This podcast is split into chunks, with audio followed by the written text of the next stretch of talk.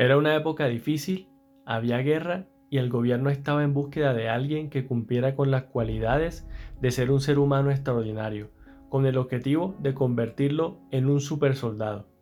Steve Rogers se presentó a esa convocatoria y a decir verdad no cumplía con los parámetros para ser esa persona que buscaban. Tenía asma, era demasiado delgado, las pruebas físicas no las pasaba, siempre quedaba de último, lo sabotearon, lo humillaron y lo acosaron. Pero él fue el escogido para convertirse en ese super soldado. El doctor que lideraba el experimento le dijo, el suero que vamos a suministrarte tiene la capacidad de amplificar todo lo que hay en tu interior.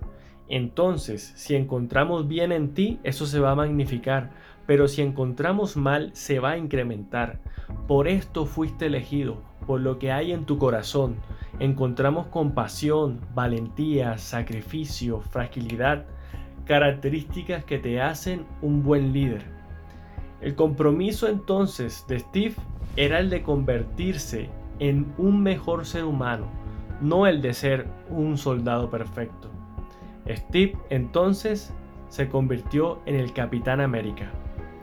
¿Qué pasaría si a ti te inyectaran ese suero? ¿Qué se magnificaría? ¿El bien o el mal? Ahora quiero enfocar esto en una sola cosa, liderazgo puro. Soy un convencido que lo que hace que seamos buenos líderes tiene más que ver con lo que somos que con los títulos. Lo que hay en tu interior es lo que te hace especial y eso es lo que hace que otras personas estén dispuestas a seguirte. ¿Quieres ser un buen líder? Entonces debes ser mejor persona.